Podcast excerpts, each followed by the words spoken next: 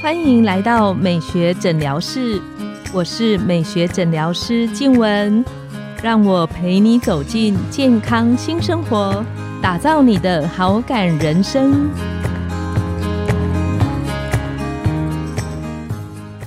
欢迎光临，我是你的美学诊疗师静雯，让我陪你练习好感人生，走进健康新生活。今天我们很开心邀请到的来宾是整形外科陈承谦医师。他是雅风励志诊所的副院长，也是台湾平胸手术的权威医师。我们请陈医师跟线上的听众打个招呼。王医师好，嗯，高兴可以被邀请来这个我们今天的节目上面呢，跟大家做个见面。那各位听众大家好，我是整形外科陈承谦医师。陈医师有一个问题啊，我一直很想请问整外的医生，胸部的美型。几乎是所有女生都在意的。现在市面上其实有很多，不管是丰胸、吃的、擦的的产品。那可以请陈医师跟我们聊聊关于就是这个丰胸的这一块，您的看法呢？确实，像黄医师说的，丰胸一直以来都是我们女性广大的女性族群呢，女性朋友们呢很在意的一个议题哦，因为。它跟我们的身形比例啊、穿衣啊，还有性感度都有关系嘛。丰胸的这些治疗的方式哦，其实也是数十年甚至上百年以上了哈。这些东西我相信都是大家最在意的。然后，嗯，但是我觉得，不管是一些健康食品，或者是所谓的一些按摩的疗程啊，还有一些秘方哦等等的，我我觉得整体的效果上面，或许能够局部促进一些乳房周围的一些血液循环，让它的饱满度。健康度变好。但是要达到彻底的丰胸的效果，我觉得确实有点极限。因为像我们家女儿现在开始进入青春期，其实我确实动念想过要炖那个青木瓜排骨汤给他喝，然后我试过一两次，我的天哪，他一口都不喝，他不喜欢青木瓜那个味道。哦，对，大家比较常听到的就是食物的部分。对，其实真正比较有明显效果的，陈医师觉得是什么样的方式，其实帮助上比较大，因为。我自己在门诊，因为同样都是女医师，其实也会有一些朋友问我说，像现在丰胸的材质啊，它的变化非常的多。会有朋友问我说，不同的材质这之间的差别到底是什么？嗯，因为我觉得我们女生的乳房啊，它其实整个在发育的过程之中受到最大的影响啊。当然，除了本质上遗传的基因会影响我们，实际上它的乳腺的比例啊、大小多少啊，所以丰满的程度，我觉得基因占了很大的原因。然后，当然是成长过程之中。中黄医师提到一些食物的问题，那食物的话，主要会牵扯到一些荷尔蒙的影响哦。那荷尔蒙会促进我们乳腺的发育。那除了这些因素以外呢，但正常的作息也有相关心。那假设呢，我们已经过了发育的这个过程，那也没有办法让胸部能够明显增加。可能现在最直接的方式，我相信还是所谓的利用手术的方法。那分成两个大类型，哪一个类型呢，就是使用我们的自体脂肪来去做移植。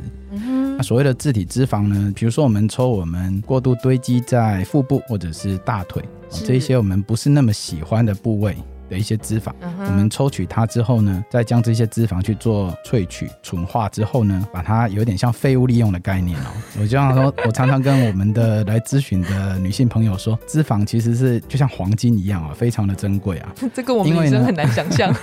没错，感觉上确实如此哦。但这个脂肪很有趣哦，它本身里面富含非常多、密度非常高的这个干细胞。我们脂肪移植呢，可以让这个组织的活性变好。那当然啦，脂肪移植。过去之后呢，饱满度也会增加嘛，所以很自然而然的，既然胸部的比例里面又有七成以上是所谓的脂肪啊，所以我们呢从身上其他地方移植脂肪来去做填补，当然是蛮好的一个选择哦。只是说这一个武器呢，它大概能够贡献在我们罩杯的升级上面哦，大概差不多一个罩杯到一个半罩杯，大概可能是一个极限。那最大的原因呢，还是受限于我们本来的胸部的体积大小。还有皮肤的这个空间弹性，对对对对对，就好像我们可以去举例说，假设我们今天的房子就是小小的一个小套房，我们其实没有办法塞进去一百个人啊，哦，那个空间太窄了。如果我们今天要扩大它的整个体积，那我们就需要靠假体了啊，因为假体它有一个足够的体积，那它可以把我们的皮肤刻意的把它撑大啊，那就是我们一般在讲的假体隆乳。那用假体隆乳的方式呢，比较能够达到罩杯一个明显的升级。那我想请问一下，就是刚刚陈医师。讲的那个自体脂肪丰胸的那一块，如果我多做几次，那会有机会。比方说，我做一次增加，假设一个罩杯，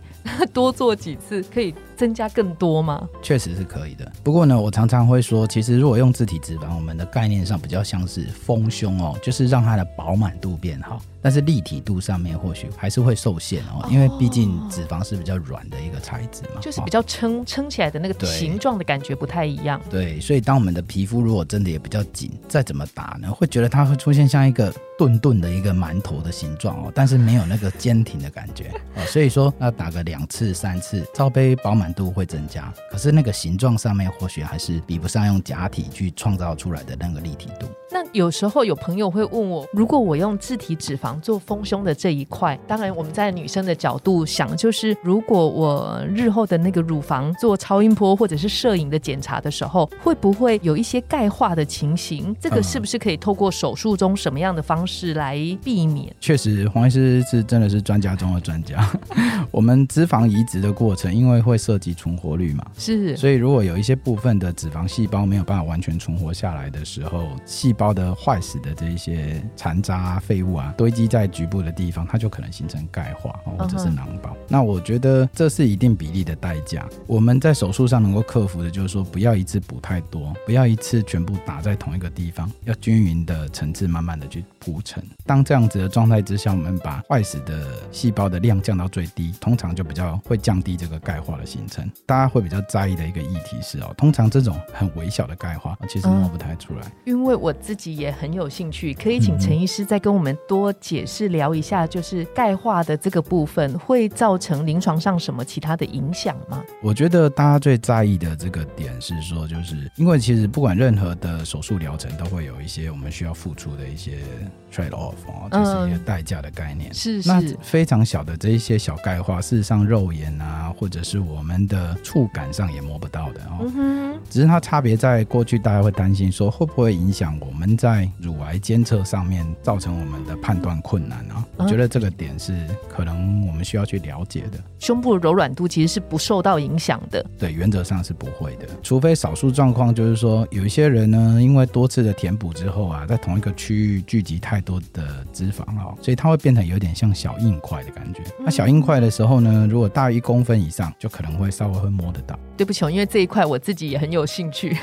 刚刚有提到就是补脂，那可以大概讲一下，就是说一次的量怎么样算是一个比较刚好的量，就是比较有效果，然后又像陈医师分享到的，就是它可能铺的比较均匀，然后不会有出现其他的小小的钙化的问题的。嗯，我觉得一般大概概念就是一个像少量多餐的概念，我们一次不要太贪心哦。那平均来讲，假设是一个我们东方女生平均身材来讲，我觉得大概都可以补到三百 CC 平均。比如说一边吗？还是两边？一侧三百 CC，那蛮多的耶。对，但是我们在铺成这放进去这三百 CC 的时候，我们需要把它分成非常多的层次去做填补哦。一个是在比较深的层次啊，比如说我们要放到这个这比较专业的一些细节然后大家跟大家分享就是说，我们可以放到我们的胸大肌的后方，或者是在乳腺的后方。还有肌肉里面是，还有皮肤的下面，就均匀分布，多层次的概念，均匀的去布层。平均来讲，如果三百 CC 好好的照顾，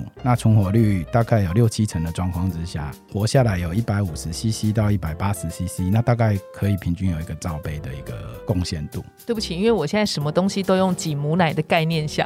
我觉得一百五到一百八其实也是蛮多的量。对对。那像刚刚陈医师有聊到，就是关于假体的部分。嗯那可是现在市面上的假体好像种类非常的多。那如果真的有考虑这个方向女性朋友的话，陈医师以你们的专业，就是您您经验很多，你们会怎么建议去做选择？对，这真的是个大灾问呢，也是。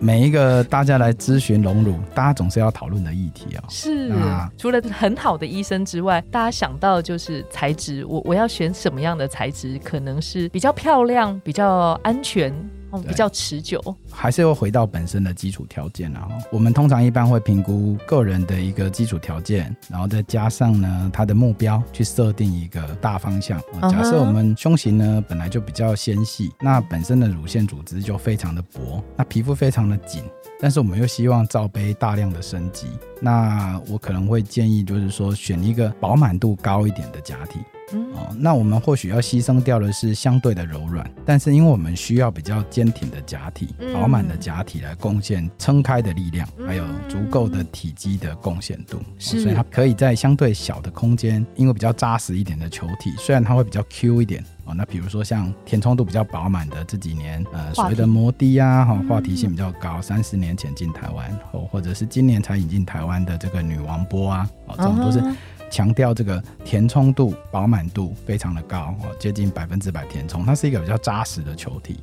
哦，或者是之前就已经存在的所谓的水滴型的假体哦，这几种类型的假体，在这种皮肤比较紧，那本质上又希望能够有一个比较立体、饱满、罩杯增加比较多的状况，我觉得可以这样去做选择。那在我们的产后的女性朋友呢，因为我们本身呢，如果说本来罩杯就可能有吸罩杯、低罩杯，那因为产后造成的轻微轻度的萎缩这种状态之下，其实这样子具备了一个基础条件还不错，就是说它的空间是够的，是。在空间是够的状态之下，乳腺本质条件也相对比较饱满一点，在假体的选择上，我觉得就会比较自由一点。自由一点就是说，我们填充度不一定要填充的这么的饱满，但是呢，我们给予足够的体积放在够深的后方啊，因为本身的乳腺比较厚，啊，所以把它放到后方去呢，把我们天生的乳腺往前顶啊，把它撑出来的概念。那这种我们可以选一个相对填充度不用那么饱满，但是柔软度比较能够兼顾啊，那这样子柔软度会比较好，可以把本来流失的体积补回来。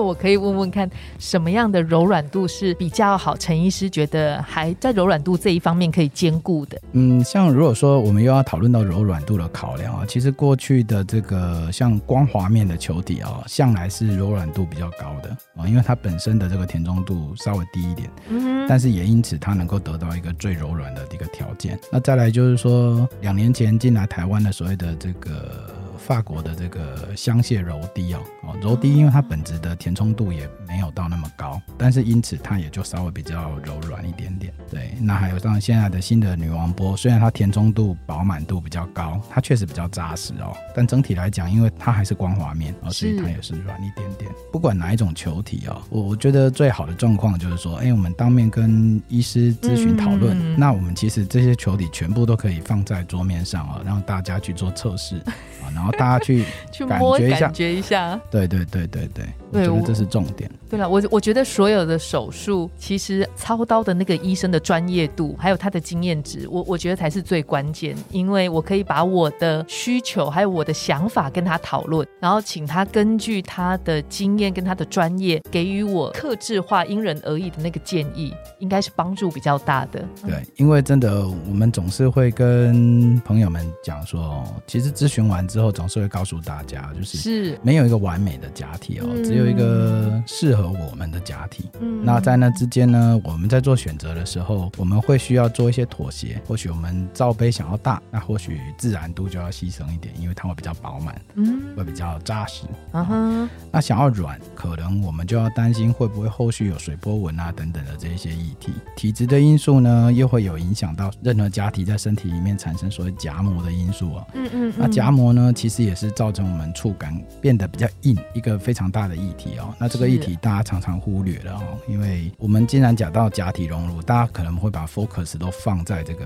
球体的选择，好，那球体的质感怎么样？嗯，然后做起来的形状啊，美美丽的程度。但是哦，实际上我们真正一个球体放到身体里面之后啊，它能够贡献出来的触感也好，形状也好，跟本来的胸部的基本身我的条件其实是有会有一定的相关性哦。假设本来的乳腺就比较厚一点。那其实触感会非常好，因为大概抓起来都还是八九成都是自己乳腺贡献出来的手感。那假设呢，本来的皮肤就非常的薄，那大概抓起来的球感贡献度就会比较高，也就是说比较摸得到我们所谓的球的球感。那像刚刚陈医师你有提到，就是有一个东西，你说水波纹，可以再聊一下水波纹是什么意思？哦，可以说其实是假体在身体里面哦，它必然会形成的一个现象啊，只是说呢，这个现象通常会发生在皮肤相对。比较薄的人，因为球体它放到身体里面之后，它毕竟我们要有一个柔软度，所以它会有点流动性哦。所以当我们做前倾的动作的时候呢，我们的球会有点往下坠，因为地心引力的关系啊。是。所以皮肤表面呢会看起来好像有一点点不是那么的平平整，对，稍微有点好像波浪的感觉，那就是我们一般在讲的水波纹。那那可不可以请问，就是呃，如果比较瘦的女生，可能年轻、皮肤比较紧的女生，有没有说你们临床上的经验，她放进去球体的上限可能大约多少是比较好的？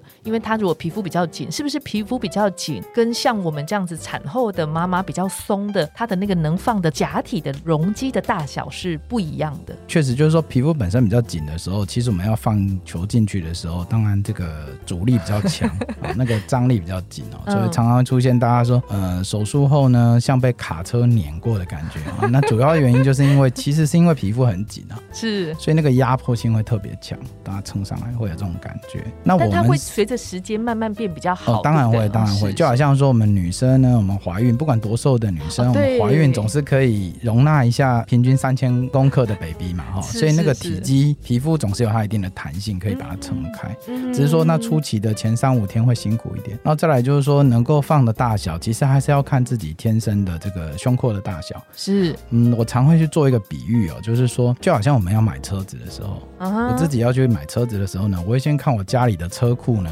是所谓大车库呢，还是小车库啊？就停车位的大小。对，如果我今天的停车位是比较小的哦，那我买一个公车我是停不进去的。